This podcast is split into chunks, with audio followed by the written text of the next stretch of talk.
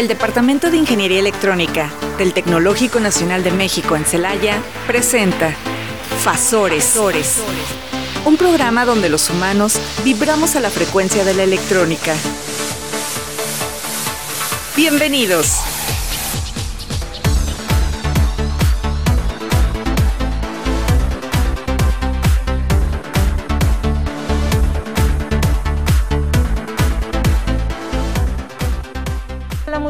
Tardes, ¿cómo están todos? Bienvenidos a, nuevamente a su programa Fasores. Les recordamos que además de escucharnos en el 89.9 de FM, también pueden escucharnos a través de internet en radio.itc.mx. Y bueno, con el gusto de siempre le damos la bienvenida a los compañeros en cabina. Fanny, ¿cómo estás? Hola, buenas tardes. Pues aquí Claudia, empezando con esta emisión de nuestro programa. Bienvenida, gracias. Arturo, ¿cómo estamos hoy? ¿Qué tal, Claudia Fanny? Bien, muy bien, gracias a Dios. Aquí estamos, una sesión más de este programa Fasores y también recordándoles que nos pueden encontrar en el podcast de Instituto Tecnológico, Radio Tecnológico de Celaya a través de Spotify. Así es, este, obviamente no estamos en directo en Spotify, pero inmediatamente se sube el programa. Para quien no tenga oportunidad de escucharnos en vivo, pues puede acceder al, al podcast. Y pues bueno, hoy tenemos un programa muy interesante. Eh, vamos a, hablar un poquito de quiénes somos en el Departamento de Electrónica. Recuerden que tenemos estas nuevas secciones donde les estaremos contando sobre la estructura de nuestro departamento y un poquito más de quiénes somos nosotros. Continuamos con la sección que hay de nuevo y también tenemos una nueva, una nueva sección que, titulada Ciencia para Peques para que todos los chiquitines que nos están escuchando empiecen a introducirse en este maravilloso mundo de la ciencia y empiece a generárseles el interés, ¿de acuerdo? Entonces, pues, ¿qué te parece, Arturo, si empezamos con ciencia para peques? Claro que sí, Claudia. Y bueno, vamos a comenzar el tema de esta sección de ciencia para peques y el tema es ¿por qué vuelan los aviones de papel? Todos en algún momento hemos hecho, seamos niños o no seamos niños, hemos hecho un avioncito de papel. de diferentes maneras, ¿sí? Y comenzamos a hacer competencias para lanzarlos, a ver cuál vuela más lejos, ¿no? Bueno, pero ¿por qué vuelan estos avioncitos de papel? Bueno, pues ellos ocupan las mismas fuerzas que los aviones reales. Los aviones reales ocupan cuatro fuerzas para poder volar.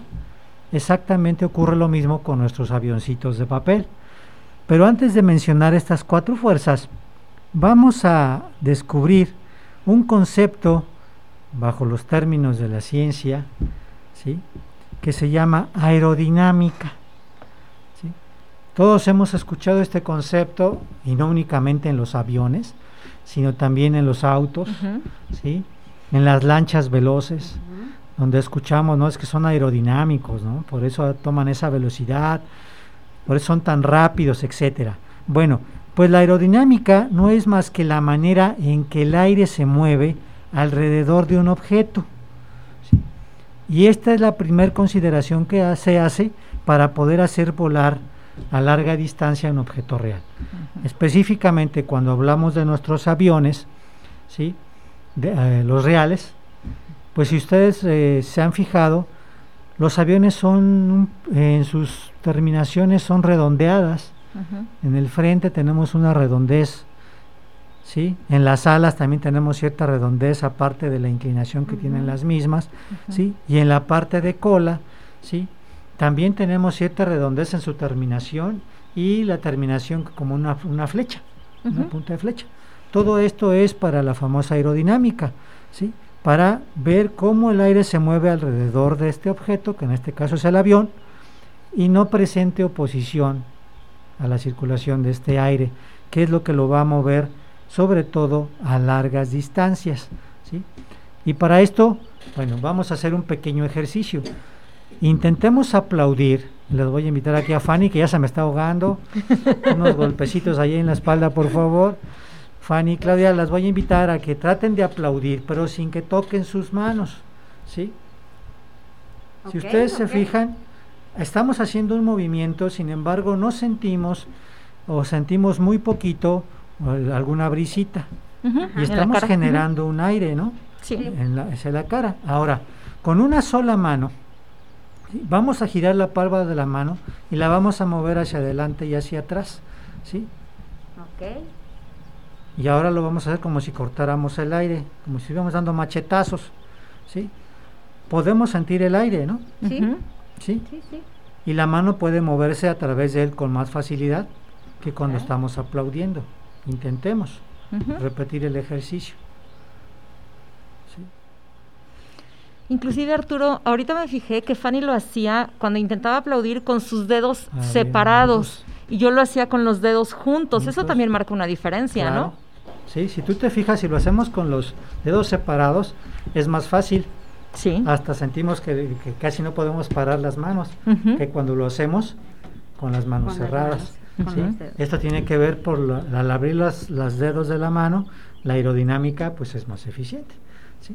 Entonces, esto que estamos haciendo con estos movimientos de la aerodinámica, ¿sí? es donde nos muestra las cuatro fuerzas que entran en, este, en, esta, en esta cuestión de por qué los, los aviones vuelan. ¿sí?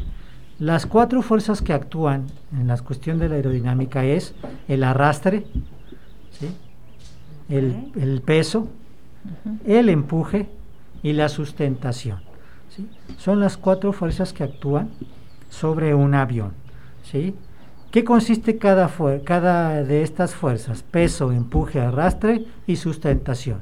Bueno, primeramente, recordemos que una fuerza es algo que puede empujar o tirar, o vamos a decirle jalar, de otra cosa. ¿sí? Esa sería una fuerza. Ahora, si ustedes recuerdan, tomamos nuestro avioncito entre nuestros dedos y arrojamos el, avión al aire. Ese es el empuje. Ahí tenemos la primera de las cuatro fuerzas que hablamos, el empuje. ¿sí? Ahora, mientras el avión está volando, se mantiene volando, ¿sí? el aire se mueve sobre él y por debajo de las alas. ¿sí? Esto puede la finalidad de generar otra fuerza que haga que permanezca en el aire. A esto se le llama sustentación. ¿sí? Ahí tenemos ya dos. ¿sí? Ahora, el arrastre. El arrastre es la resistencia que va a hacer el aire a medida que el avión se desplaza. ¿Sí? Entonces, ¿qué es lo que va a suceder? Que una vez que este arrastre se presenta, el avión va a perder velocidad. Y es lo que hace que cuando lanzamos nuestro avión, vemos que va planeando y de repente comienza a caer. Algunos lo hacen más detenidamente y otros de repente ¡pum! picada. ¿sí? Y finalmente viene el peso. El peso, pues como sabemos, es la fuerza de la gravedad que actúa sobre cualquier objeto, ¿no? En este caso es el avión y lo va a traer hacia, hacia, hacia la Tierra, ¿sí? Aquí lo que sucede es que la sustentación contrarresta la fuerza de gravedad, ¿sí? Y esto lógicamente lo vamos a ver reflejado, esta lucha de fuerzas, por así decirlo, de la sustentación con, lo que es el peso, se ve en las alas. ¿Sí? Por eso las alas, aunque aparentemente vemos que están fijamente colocadas, realmente no son rígidas en un avión de verdad. ¿sí? Si estuvieran rígidas, ¿qué sucedería? Y empiezan estas fuerzas del peso y la sustentación a actuar se, cae. Se romperían las alas, ¿no? Y con esto el avión, pues imagínense. Lo mismo sucede en un avioncito de papel, ¿sí? Lo podemos observar si nosotros atendemos muy bien el vuelo de un avioncito de papel, vamos a ver cómo nuestras alas se están moviendo. Y esto no significa que, sea porque el avión este, tiene motorcitos o no, simplemente es cómo actúa el peso del avioncito de papel y la sustentación que se genera. Entonces, esa estira y afloja, vamos a hacer así, o yo estiro y, el, uno jala y el otro jala, hace que esas alitas aparentemente estén moviéndose, estén vibrando.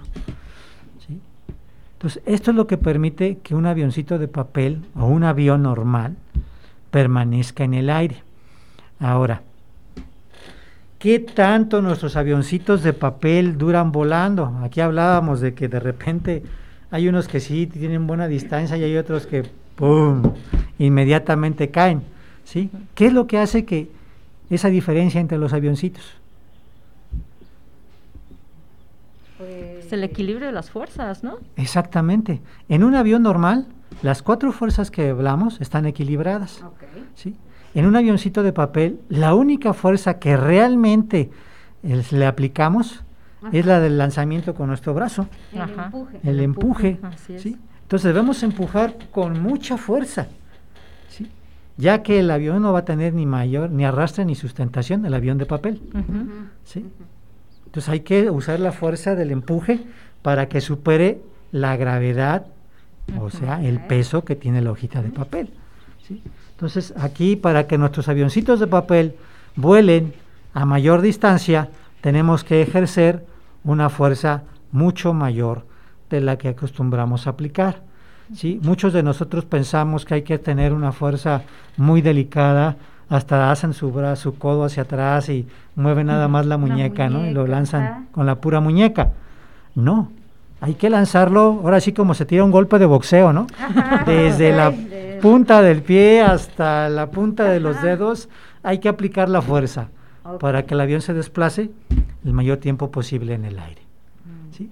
Y pues bueno, esa sería por mi parte el contenido de, de esta sección de Ciencia para Peques.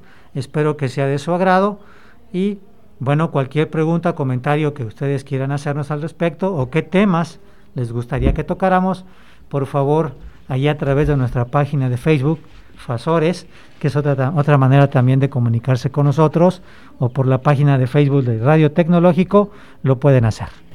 Oye, Arturo, yo tengo, aquí me, me surgen algunas dudas. Ya ves que hay por allí no- noticias de que incluso hay este, competencias de avioncitos de papel, ¿no? Sí. Y que algunos los hacen más aerodinámicos o, o de diferente sí, forma sí, las sí. salas y tal. Y ahorita que estábamos, que estabas comentando lo de las fuerzas, me surge la duda. ¿Tiene algo que ver también qué tan recto lances el avioncito? ¿Eso ayuda o, e- o evita el mejor vuelo? Bueno, aquí tenemos que tomar en cuenta que depende hasta dónde lo quieres hacer llegar. Normalmente, si tú quieres un vuelo más rápido, pues la mejor opción es una línea recta. Por un- Ok. ¿sí? Sí, si sí. tú quieres llegar un poquito más lejos, a una menor velocidad, pues bueno, hay que describir una, Una parábola. una parábola. ¿sí? Y a lo que vamos aquí, eh, lo que quiero dar también a entender es que los niños y los papás de los niños o quienes esté escuchándolo con ellos se den cuenta que una acción tan mínima como es hacer un, un avioncito de papel, sí, que para nosotros es diversión, realmente tiene toda una ciencia, sí. Este, ahí van leyes de la física, Sí, Sí. efectivamente, este es algo importante eso que mencionas. En algo que solo es divertido, Está la ciencia, pero al 100, o sea, este, exactamente. de aquí para los pequeños, cuando dice Claudia, haya una competencia de avioncitos, pues ya saben qué es lo que necesitan para que su avión llegue más lejos, ¿no? Lejos. de los demás. Así es, puro brazo como lanzador de béisbol. Así es, exactamente. Y es divertido, fíjate, que este, hacer un avioncito de papel, pero ya involucrarse con toda esa parte de la física, del movimiento, la aerodinámica, es tan interesante que, y pues tan poco conocido, por decirlo de esta manera, porque nunca nos involucramos en esa parte, ¿sí? O sea, los juegos tienen su parte de... Claro, claro. Fíjate que, que hace, fíjense que hace mucho tiempo uno de mis sobrinos jugó muchos años como portero de fútbol y él decía desde secundaria que él odiaba la física. Y en una ocasión cuando platicamos acerca de que todo el fútbol era física y cómo el movimiento del balón y su movimiento y todo lo demás era física, como que se le fue ese Amor por el fútbol. esa aversión, esa aversión a la física. Ah, yo "Ah, pensé que caray". el amor por el fútbol. No, no, no, al contrario, al "No, contrario. gracias". Sigue amándolo, ya no juega porque ya, ya es profesionista, entonces ya es un poquito diferente sus horarios y demás, pero, pero entendió que, que la física sí le servía para algo, ¿no? Y pues bueno, eh, aprovechemos, joven, niños que nos escuchan, a, entender un poquito más de estas leyes de física, pues modificando las características de los avioncitos, ¿no? Hay por ahí gente, como bien dices Arturo, que les dobla las alitas o que le pone una colita que se pueda mover. ¿Para qué lo hacen? Pues a lo mejor de manera empírica o de manera intuitiva, precisamente para este equilibrio de fuerzas, ¿no? Sí, lo que sí, no sé si han ustedes observado, sobre todo los adultos, cuando estamos haciendo avioncitos con los niños y que nos empezamos a emocionar lanzando el, el avioncito de papel y no vuela, no sé si se han dado cuenta que tienden a agregarle más peso en la punta. Sí. Doblan Ah, la sí, punta doblan o la le ponen un punta. clip o cosas así, ¿no? Pensando que con esto va a volar más, cuando lo único que estás haciendo es incrementar el peso. Y- ¿sí? Y el peso hay que distribuirlo en toda la superficie de- del- del avión, ¿no? Exactamente, si no, pues va a ir picada rápidamente. Y casi siempre eh, los hacen eh, puntiagudos del centro. ¿no? Puntiagudos. Y y eso también me hace recordar que hace tiempo hubo por ahí una polémica en los Juegos Olímpicos acerca del tipo de ropa que podían llevar los corredores o del tipo de bicicletas o del tipo de cascos. Porque quien tenía para, para comprar cascos o bicicletas más aerodinámicos tenía ventaja sobre los demás, ¿no? Sí, efectivamente. Así es. Sí, y en la preparación de los atletas, de hecho, eh, estaba viendo un estudio hablando de estas cuestiones de aerodinámica y aplican los mismos conceptos. ¿sí? Empuje, arrastre, peso. No, no hablamos de sustentación, ¿no? Porque en este Sí. caso no están volando. pues bueno, no. aunque hay los, los atletas de, de velocidad desde prácticamente vuelan. Eso Sí. te iba a decir. Bueno, habría que recordar a Michael Jordan. Ah, no, sí, es un superatleta, ¿no? Así es. Pues qué, qué interesante, Arturo, y ojalá los peques que nos están escuchando les surge el interés por experimentar con su sus avioncitos de papel. Claro que sí. Y si me permites, este, voy a dejarles una tarea a los que nos escuchan que va relacionado con uno de los temas que voy a hablar en 15 días, Adelante. que es el por qué estallan las palomitas de maíz desde el punto de vista de la ciencia. Sí. Porque todos los escuchamos, ¿no? Muy contentos y hasta el agua se nos, hasta la boca se nos hace Entonces, agua, ¿no? Pop, pop, pop, pop, pop. Pero ¿por qué? Truenan las palomitas de maíz. ¿sí? En 15 días estaremos viendo, habi- hablando sobre eso. Entonces, para si gustan comenzar a investigar, hacer su tarea y, Y bueno, se ponen a mandarnos hacer sus palomitas en su Ah, casa claro. para que vean La parte experimental. Exactamente, Sí. hay que experimentar, hay que experimentar. Claro que sí. Acuérdense, peques, nada más que siempre que estén haciendo actividades que involucren fuego, energía eléctrica o, armas, o perdón, utensilios punzocortantes deben estar supervisados por un adulto, Un ¿sale? adulto, así es. No vayan a decir, es que me dijeron en Fasores que yo me meta a la cocina. Sí, métanse, pero con supervisión de un adulto. Así es. No, muy bien, muy interesante, Pues, definitivamente. pues sí, bastante interesante, Arturo. Muchas Bueno, gracias. Ojalá que este que tengamos respuesta de los peques en Facebook o y con ayuda de sus papás. Claro que sí.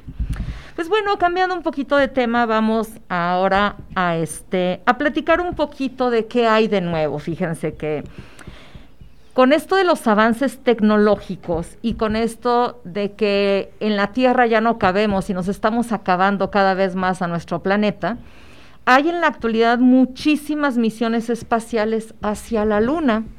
De hecho, reporta la NASA que desde la época del Apolo no había habido tantas misiones espaciales en la historia. Entonces, se tiene, se tiene pensado, inclusive por la NASA, que debido a tantas misiones espaciales que hay específicamente hacia la Luna, quieren poner un pequeño puesto de avanzada, es decir, como un punto intermedio para llegar a la Luna, de tener un, este, una especie de almacén en donde puedan llevar eh, suministros y en donde pueda servir de abastecimiento a los astronautas y que además facilite la comunicación entre la Tierra y la Luna. Esto podría ser un proyecto bastante ambicioso, ¿no? Es como vas a tener ya un, un, este, una escala de aquí a la Luna. Pues sí, puede ser muy ambicioso, pero no es el único. De acuerdo a los registros de las investigaciones que hay, se dice que hasta el 2030 se tienen proyectadas más de 90 misiones a la Luna. Entonces, al menos en proyecto ya hay, imagínense, más de 90 misiones de aquí al 2030, que realmente ya falta pues relativamente poco. son 18 años, no, perdón, 8 años. Ocho años. En ocho años, 90 misiones. ¿Qué implica todo esto? ¿Qué implica que, noven- que haya 90 misiones a la Luna? Pues implica, hablando de misiones, no significa que, que vayan a salir cohetes espaciales a la Luna, sino que se pueden lanzar satélites, que se pueden lanzar aviones, que se puede mandar equipo, etcétera.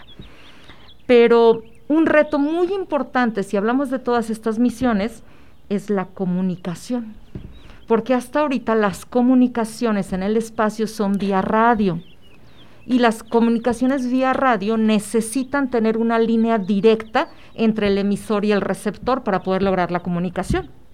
Entonces, pues eso lo vuelve un problema. ¿Por qué? Pues porque la luna tiene montañas y tiene cráteres. Entonces, pues no es tan fácil tener una antena con línea directa de comunicación hasta la luna. Además, la distancia que hay de aquí a la luna, ¿saben cuál es la distancia que hay de aquí a la luna? ¿Alguien tiene idea? Mm, no.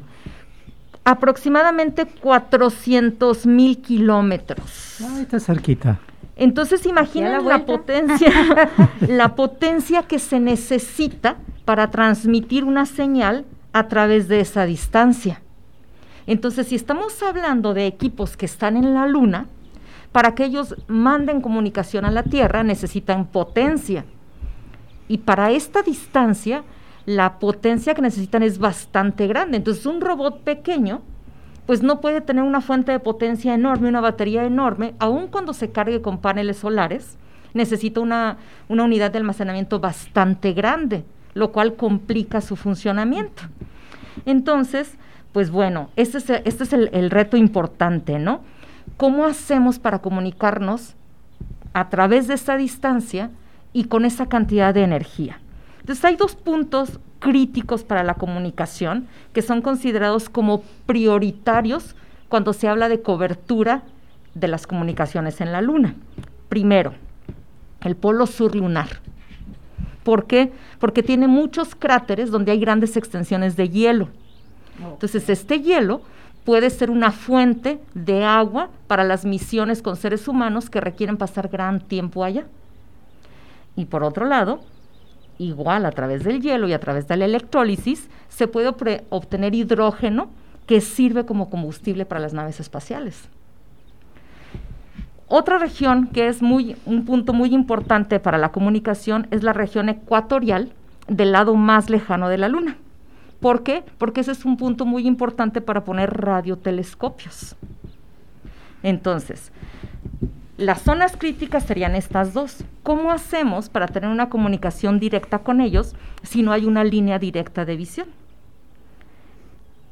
Más allá de esto, cuando se está en la luna, pues no se tiene puntos de referencia como aquí, ¿no? Que el norte está para arriba. Si tú te posicionas a donde sale el sol, entonces, ¿qué Me se pierdo necesita? cuando estoy en la luna. Por eso dicen, estás en la luna, ¿no? ¿Qué, qué se necesita? Se necesita un sistema de posicionamiento. Por ahí leí, alguien, leí que alguien puso, se necesita un GPS. No, perdón, no es un GPS, porque GPS viene, viene de geoposicionador y geo es tierra. Entonces no es, no puede ser un GPS porque no sería un posicionador en la Tierra, sino un posicionador en la, luna. Pues bueno, siempre que se tenga un proyecto, por ejemplo, un robot que esté en la luna o un ser humano que esté caminando en la luna, necesita saber dónde se ubica. Entonces necesita un posicionador. Pues bien, ante todos estos retos, la NASA se asoció con una empresa italiana que se llama Argotec. Argo que viene del famosísimo personaje griego, ¿no? Los argonautas. Así es. Entonces, de Argos, de Argos viene específicamente. Argos. Entonces ellos están trabajando en un proyecto llamado Andrómeda. ¿Qué es Andrómeda? Un proyecto que propone lanzar una constelación de satélites alrededor de la Luna. De manera que estos satélites sean el intermediario de comunicación entre la Tierra y precisamente todo lo que esté en la superficie lunar. Sin embargo, esto presenta dos grandes retos también, ¿no? Uno, las órbitas en donde estén moviéndose estos satélites deben ser estables y prácticamente sin maniobras en ellos. Los satélites deben de mantenerse ahí sin necesidad de darles mantenimiento, de moverlos absolutamente de nada. Y además deben tener una línea visual continua con aquellos puntos de mayor actividad que son los que mencionamos. A estos puntos de mayor actividad se les llama hotspots porque requieren siempre comunicación. Y estos puntos de mayor actividad pueden ser que la comunicación se necesite con seres humanos o con robots. pero además necesitan comunicación siempre visual continua con ellos, pero sin descuidar las otras regiones de la, superficie lunar. Entonces, pues ese reto implica doble esfuerzo, ¿no? Entonces, ¿cómo se podría hacer esto? Pues mientras mayores satélites yo lance alrededor de la Luna es mejor, ¿no? Sin embargo, recordemos que cada lanzamiento y el mantenimiento de cada uno de los satélites tiene un costo.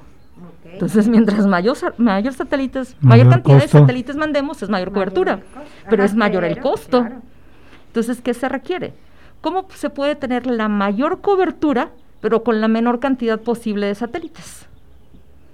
Este proyecto propuso eh, hacer, hacer uso de un tipo de órbita muy especial que son bastante estables y se llaman órbitas congeladas. Estas son órbitas ya con características muy especiales, son elípticas, el periodo de la, de la órbita son, es de 12 horas, tiene una inclinación de 57 grados respecto a la superficie lunar y tienen una distancia a la Luna de 720 kilómetros en su punto más cercano y 8000 kilómetros en su punto más lejano. Entonces, este proyecto decidió utilizar cuatro órbitas y en cada una de esas órbitas posicionar seis satélites. Mm. Y cada uno de estos satélites le pone tres antenas de comunicación.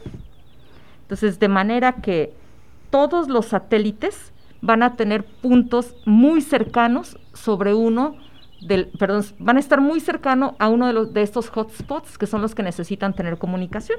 Los concentradores, podemos así decirlo. Digámoslo así, son estos seis satélites son los intermediarios entre la Tierra y la Luna. Con estas órbitas que ellos están proponiendo, los polos lunares van a estar cubiertos por tres satélites siempre el 94% del tiempo. Y además, el Ecuador va a estar cubierto por al menos un satélite el 89% del tiempo. Y por tres satélites el 79% del tiempo. Si, nos damos cuenta, es una gran, gran, es, es, casi la totalidad del tiempo que van a tener comunicación con al menos un satélite, ¿no?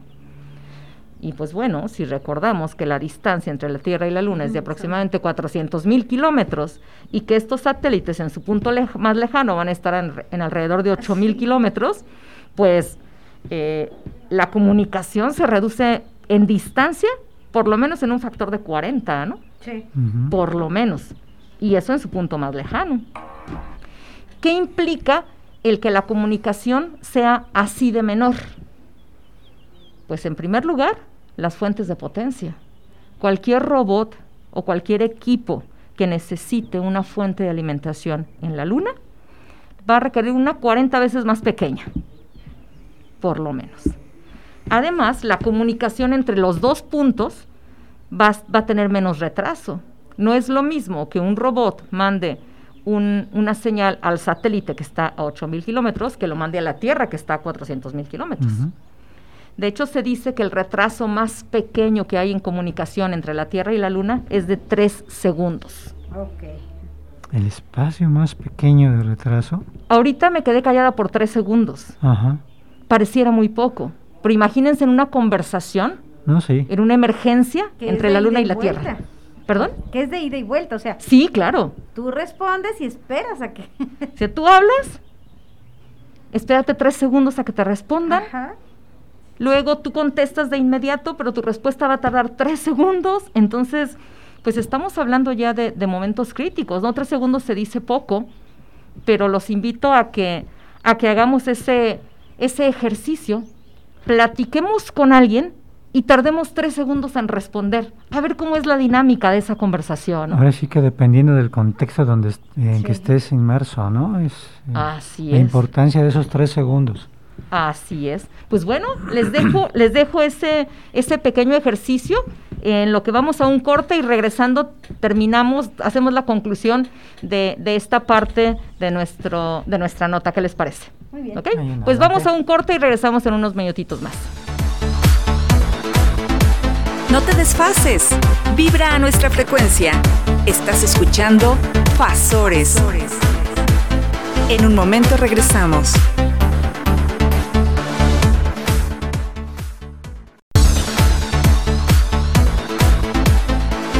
Sincronízate y vibra a nuestra frecuencia.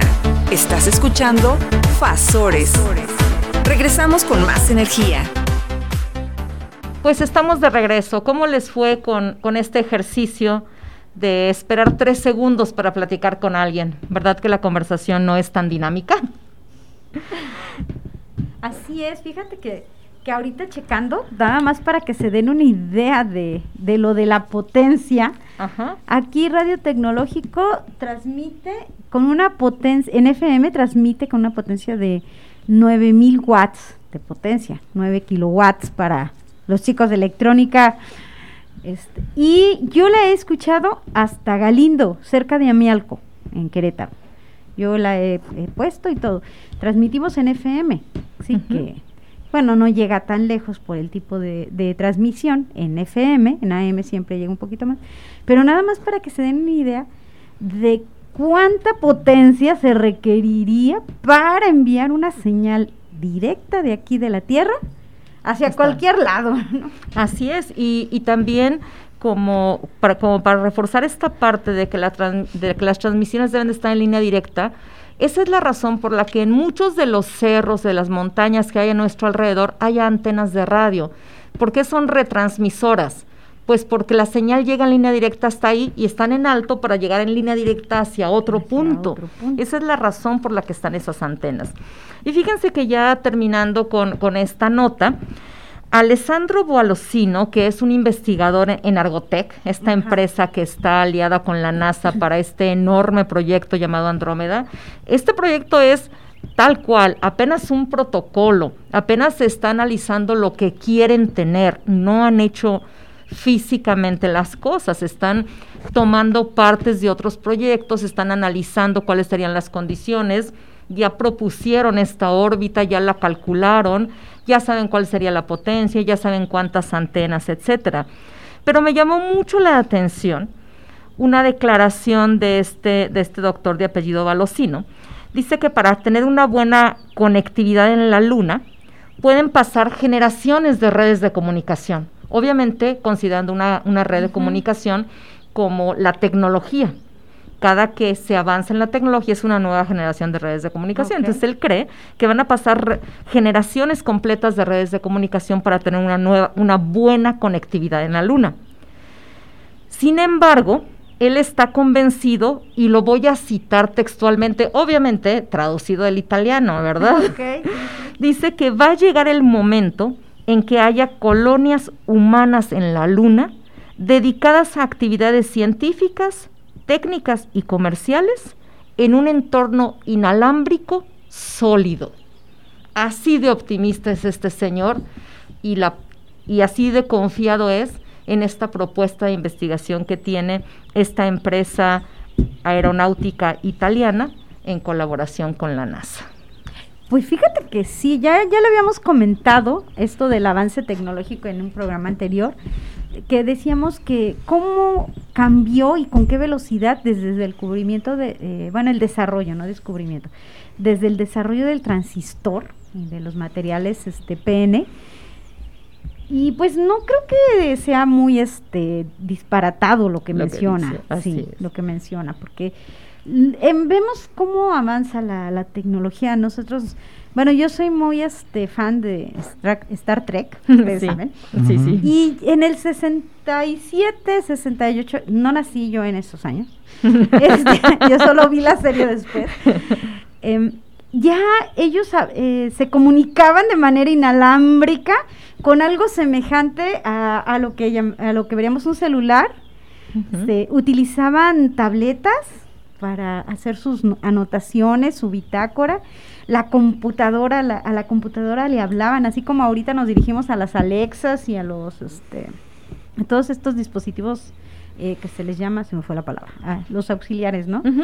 Este, ellos ya, ya este, mencionaban en, el- en, en esos años, en el 67, 68, estas tecnologías y ahorita pues ya son normales, o sea, ya Sí. Alexa aprende, este, Apaga, googlea, ajá, cambia, sube, cambia baja. todo, o sea, sí. Bueno, a- además de la Alexa, a- acabas de tocar un punto muy importante con todas esas series que tienen que ver con el espacio. Mucha de la tecnología que se veía como ciencia ficción, ahora es real, ¿no? Efectivamente. ¿Cuánto, ¿Cuándo inició en las series de ciencia ficción el uso de un teléfono inalámbrico, de las videollamadas? Así bueno, yo es. recuerdo Los Ángeles de Charlie, que seguramente la mitad de nuestra audiencia no sabe de qué hablamos, pero sí.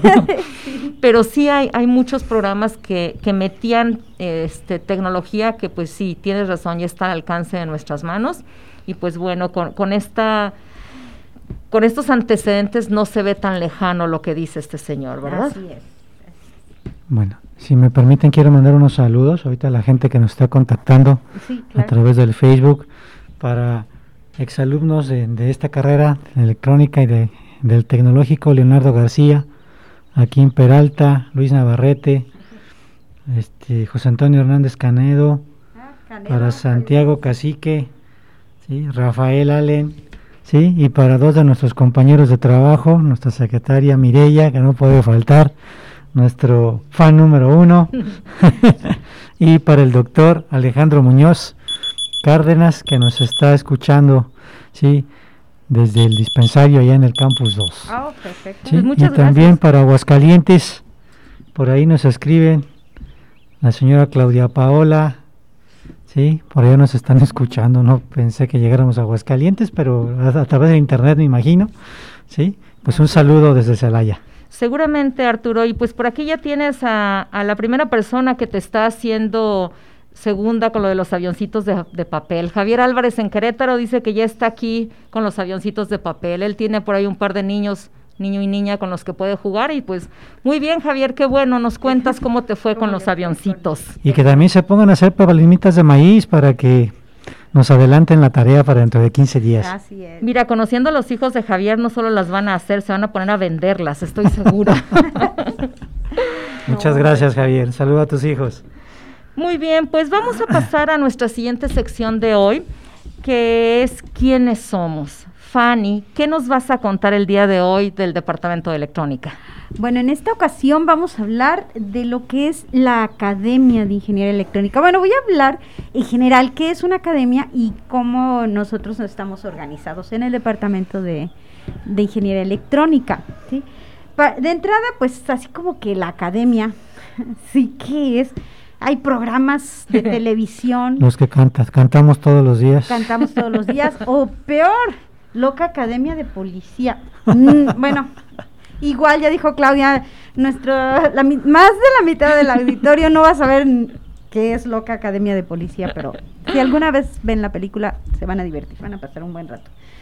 Pero bueno, la, una academia es un órgano colegiado, o sea que puede tomar decisiones de, asuntos relacionados con, con el tema del, de- al cual pertenece. ¿sí? En el caso de la educación, las academias en los, en los institutos tecnológicos, o bueno, en el Tecnológico Nacional de México, más propiamente, ¿sí? está formado por todos los profesores que imparten clases dentro de una carrera. ¿sí?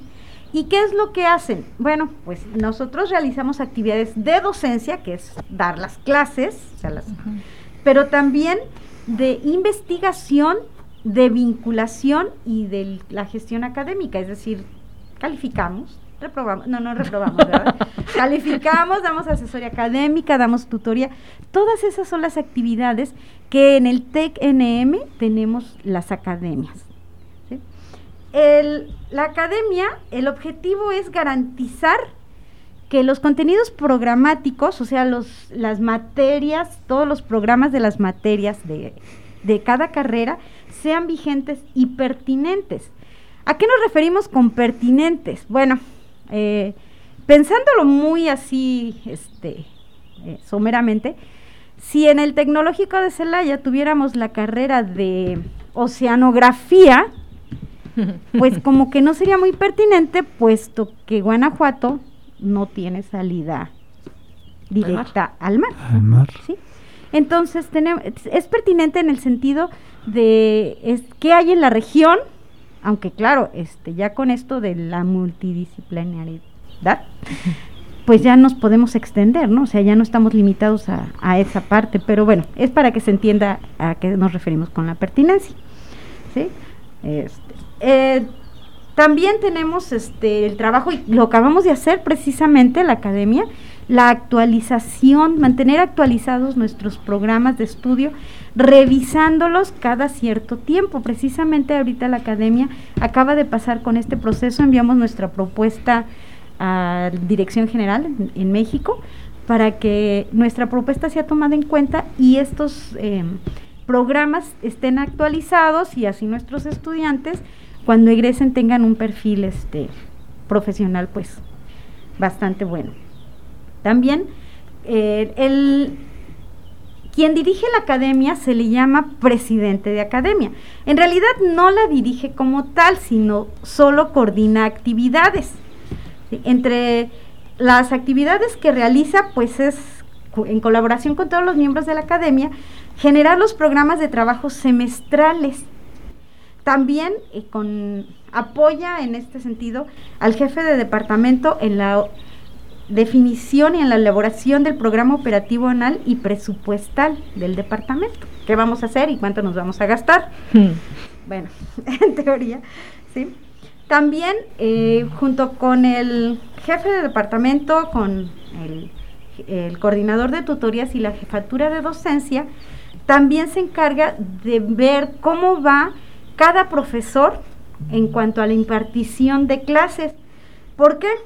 porque a veces este se reciben quejas, o sea, así es, ya no somos este la excelencia dando clases, todos tenemos nuestros bemoles, pero hay ocasiones en que los estudiantes tienen bastantes quejas acerca de un profesor, entonces la academia tiene que manejar esta situación para solventar esto y que realmente eh, la educación que están recibiendo nuestros eh, alumnos pues sea de calidad, ¿verdad? Entonces aquí la academia tiene que tratar también esos temas.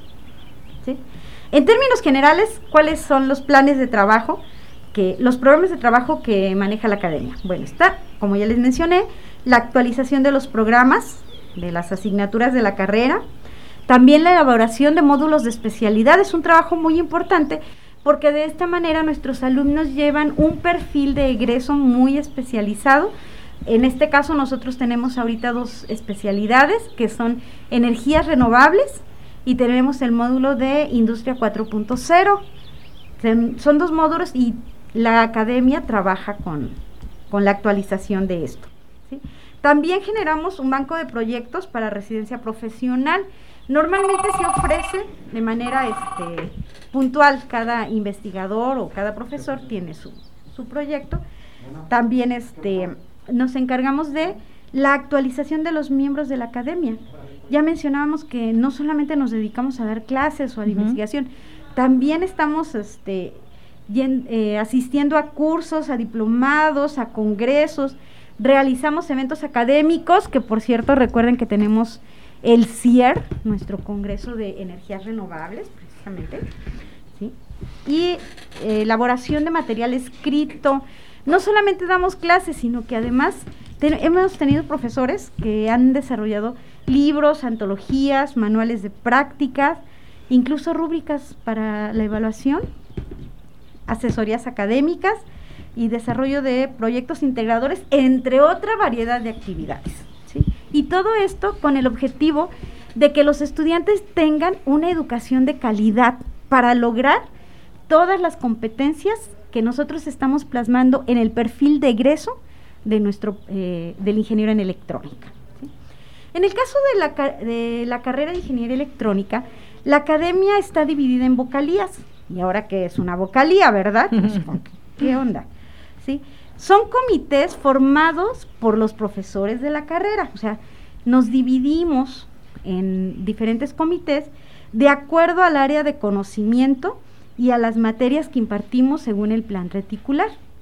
Eh, por ejemplo, la maestra Claudia, su especialidad es la electrónica de potencia, y, bueno, en términos generales, entonces ella pertenece a una vocalía que está donde las materias relacionadas tienen que ver con, esto. ¿sí? El, aquí el ingeniero Arturo, eh, aunque no lo crean, es bien rollero.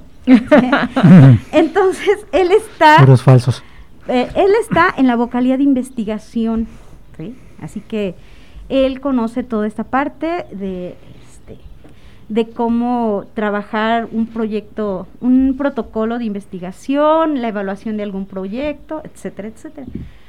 ¿De acuerdo? Entonces nosotros tenemos eh, cinco vocalías de las, de las materias de la red general, de la red reticular general de la carrera. Están divididas en básicas, materias básicas de la ingeniería electrónica, que tiene que ver con mediciones, electromagnetismo, o sea, todas las bases teóricas que requiere el ingeniero en electrónica para poder ir avanzando en la carrera. Tenemos la vocalía de electrónica analógica y potencia, ahí es donde están englobadas materias como física de semiconductores, electrónica de potencia, amplificadores operacionales. Tenemos la vocalía de electrónica digital, donde está toda la parte de, microprocesadores, diseño con VHDL, etcétera. Tenemos la vocalía de instrumentación y control y, como les mencionaba, la vocalía de investigación. Ahorita como tenemos dos módulos de especialidad, pues también tenemos la vocalía correspondiente a cada uno de los módulos de especialidad. Y cada módulo es presidido por un vocal, que coordina las actividades de la vocalía y informa al pleno de la academia acerca de las decisiones que se tomaron en relación con alguna actividad discutida y realizada en la reunión de la vocalía. De esta manera, podemos trabajar en, muchos, en muchas áreas sin que los profesores pues, nos sintamos tan cargados o presionados, ¿verdad? Eh, ¿Cómo ven? Esto es la vocalía. Si jóvenes si están interesados en contactar con algún este de los vocales en relación con alguna de las materias, pues por ahí en la página de Fasores ITC en Facebook, pues nos pueden preguntar acerca de, de, esto, ¿no? De las vocalías y quiénes son los, los vocales para que también ustedes puedan comunicarse con ellos. Sí, es, es, creo que es, es muy importante esto que acabas de comentar, Fanny, porque además de que se supone que los profesores debemos de conocer de una manera muy general todas las materias, toda la carrera, todos los procedimientos, es claro que no somos todólogos, ¿no? Que hay un grupo de profesores que tiene más experiencia en cierto grupo de materias y en cierta área de la carrera. Hay otro grupo de profesores que tiene más experiencia en otra área. Entonces, eso no significa que los profesores de la vocalidad de básicas no sepan de la vocalidad de digitales. Simplemente los profesores de la vocalidad de digitales tienen más experiencia en esa área, ¿no? Efectivamente, sí. De hecho, eh, como ingenieros electrónicos que somos, porque la mayoría de los eh, que impartimos clase en la carrera somos eh, ingenieros en, en, electrónica egresado de alguna institución, no necesariamente de aquí, ¿sí? conocemos de todas las, este, las materias, finalmente pasamos por todas las materias jóvenes, también pasamos por ética, pasamos por este, ¿cuál otra te gusta? Análisis numérico, todas las materias. Y por otras que ya ni existen, pero ah, nosotros las, las llevamos, ¿no? Las llevamos, exactamente. Y sobre todo, también hay que mencionar, Fanny, que cada profesor pertenece a dos vocalías. Tú mencionabas que yo pertenecía a la de investigación y también pertenezco a la de eficiencia energética. ¿sí? Entonces estamos eh, haciendo labor en, ambas partes de tanto el módulo de especialidad como la parte común ¿no? de, de la carrera. De la carrera, así es. Y bueno, esta es la información que tenemos. Es, eh, es, hay muchísima información acerca de las actividades del presidente, del secretario de academia, de los vocales, de los profesores y del seguimiento que se le da a todos nuestros planes ¿no? de trabajo. Así es. También algo muy importante, Fanny, tú acabas de compartir en Facebook también por ahí una lista de correos. De pronto los chicos llegan un poco desorientados, pero es que a quién le pregunto, si es de esta si la situación es así, me dirijo con el jefe de departamento, todos quieren ir con el jefe de departamento, ¿no? Entonces recuerden que, que los tutores estamos para orientarlos. No todo lo resuelve el jefe de departamento, no todo lo resuelve la jefa de docencia acérquense para saber con quién los canalizamos. La maestra Fanny acaba de publicar en Facebook y ya por ahí tiene muchas, muchas veces compartida esta publicación con los correos electrónicos de las personas que coordinan ciertas actividades, inclusive de la secretaria. La secretaria puede, mire si es todóloga, si sabe qué hace cada quien, entonces ella nos puede dirigir eh, con quien debe ser, ¿no? Ella no resuelve las situaciones, ella los dirige con quien puede resolverles las situaciones o tal vez ella pueda darles información si es, que le compete, si no les dirá con quién dirigirse. Así es, efectivamente. Sí, bueno, y si me permiten, quiero mandar otros saludos porque se me están encelando. sí, para Gerardo Beltrán, okay. egresado nuestro. Sí, también para el área de calidad, allá a, Miguel Ángel, a Lorena, a Araceli. Y desde Holanda nos están escribiendo, no sé si acuerdan de Vero. Sí, claro. Ay, claro, Vero. Vero nos está escribiendo ahí a través de, la radio en internet, nos está escuchando. Un saludo, Vero, a ti y a tu familia, un fuerte abrazo. Y bueno. Muy bien. Pues yo también quisiera enviar un saludo muy especial. El día de hoy es el cumpleaños de mi hermano Elso. Mm. Entonces, pues le quiero invitar. pastel. sí, ¿verdad? Pues es lo que estoy esperando, la invitación para, para el pastel. ¿A dónde vas a invitar, Elso, por esos 15 años? Multiplicados por tres. Por tres, por cuatro, no sé, ya no sé, ya perdí la cuenta. Bueno, no voy a decir por tanto, porque si no van a, también van a calcular la mía. ¿Verdad? Sí, pues pues qué, qué, bueno que poco a poco esté más gente escuchándonos. Recuerden que estamos por el 89.9 de frecuencia modulada. También pueden escucharnos a través de internet en radio.itc.mx. Es, estamos en XHITC Radio Tecnológico de Celaya y además eh, ya a través de Spotify. Radio Tecnológico de Celaya está en Spotify y por supuesto el programa Fasores también lo pueden encontrar en el podcast en Spotify. Muy bien, pues sí, pues muchas gracias, no sé. Eh, ahora, ahora este me preocupé por, por hablar muy rápido, de pronto este de pronto me quiero acelerar porque creo que la información que traigo es mucha y lo digo muy rápido. Por favor, también coméntenos qué les parece la, la dinámica del programa, qué les parece el ritmo del programa. Estamos esperando sus comentarios directamente en el Facebook, en la página Fasores ITC. También ya saben los contactos de, de Face de los, de los que estamos aquí.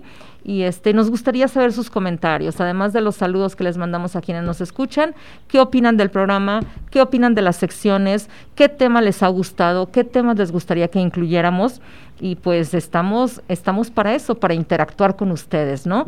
Y recuerden que por aquí Arturo les dejó una tarea, ¿verdad, Arturo? Claro que sí, ¿por qué truenan las palomitas de maíz?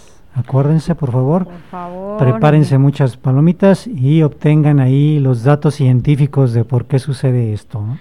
Y un saludo al laboratorio, antes que se me olvide, allá el buen Chavita que nos escuche en la radio. Y bueno, por mi parte, pues no me queda más que despedirme. Sí, pues en esta estamos terminando ya esta sesión del día de hoy y espero nos podamos escuchar dentro de ocho días. Un agradecimiento a Mane y a Rox que están ahí en cabina como cada una de estas sesiones de radio y a Fer por su apoyo al Frente de Radio Tecnológico. Muchas gracias Arturo. Fanny. Pues yo también ya me despido, nos escuchamos la siguiente emisión el próximo martes 12 del día. Y bueno, nada más yo tenía una dudilla por allí, si alguien de paseo nos puede este, informar si realmente anda el tigre o no anda el tigre. Ah, ¿verdad? Estamos algo preocupados. Sí. Ya no puedo ir a las gorditas del mercado porque tengo miedo de que me salga el tigre. tigre. Claudia. No, pues, pues nada más justamente hoy, anoche creo, este, vi por ahí algunas publicaciones, no lo sabía muy bien, este, pero pues sí, cuéntenos, ¿no? Si es leyenda urbana o si es realidad. Estaremos eh, atentos a sus comentarios. Fanny lo comentó muy, muy de pasadita, pero la próxima semana hablaremos un poquito de él, de ello. Eh, se retoma en el Departamento de Electrónica la organización de este Congreso Internacional de Energías Renovables, CIER 2022 que había estado suspendido también por causas de la pandemia. Es un congreso organizado para ustedes, para nuestros estudiantes, para que vean qué es lo que se hace en el tecnológico, para que nos compartan cuáles son sus trabajos, sobre todo de final de, de proyectos de final de materia o de tesis o, cualquier proyecto que tengan relacionado con energías renovables. La próxima semana tocaremos un poquito más el tema, pero ya pueden empezar a ver información en las páginas de Facebook y vamos a estarles contando un poquito más de qué se trata. No importa si no tienen, no tienen algo que publicar, algo que presentar, lo importante es que asistan al Congreso, se den cuenta en qué se trabaja y pues también se den cuenta de que no necesitan ser el investigador que México esperaba para poder trabajar en proyectos de investigación y en poder trabajar en áreas de energías renovables. La próxima semana profundizaremos un poquito más. El día de hoy nos despedimos agradeciendo como siempre su presencia, agradeciendo que nos sigan y pues invitarlos a que continúen siguiéndonos y que hagan por ahí las tareitas que, que le va a estar dejando Arturo y sobre todo a que nos retroalimenten. Muchas gracias a todos, muchas gracias allá en cabina. Nos vemos la próxima semana. Se amortigua la señal. Te esperamos la próxima semana en una emisión más de Pasores. Vibra a nuestra frecuencia. Una producción orgullosamente lince del Tecnológico Nacional de México en Celaya.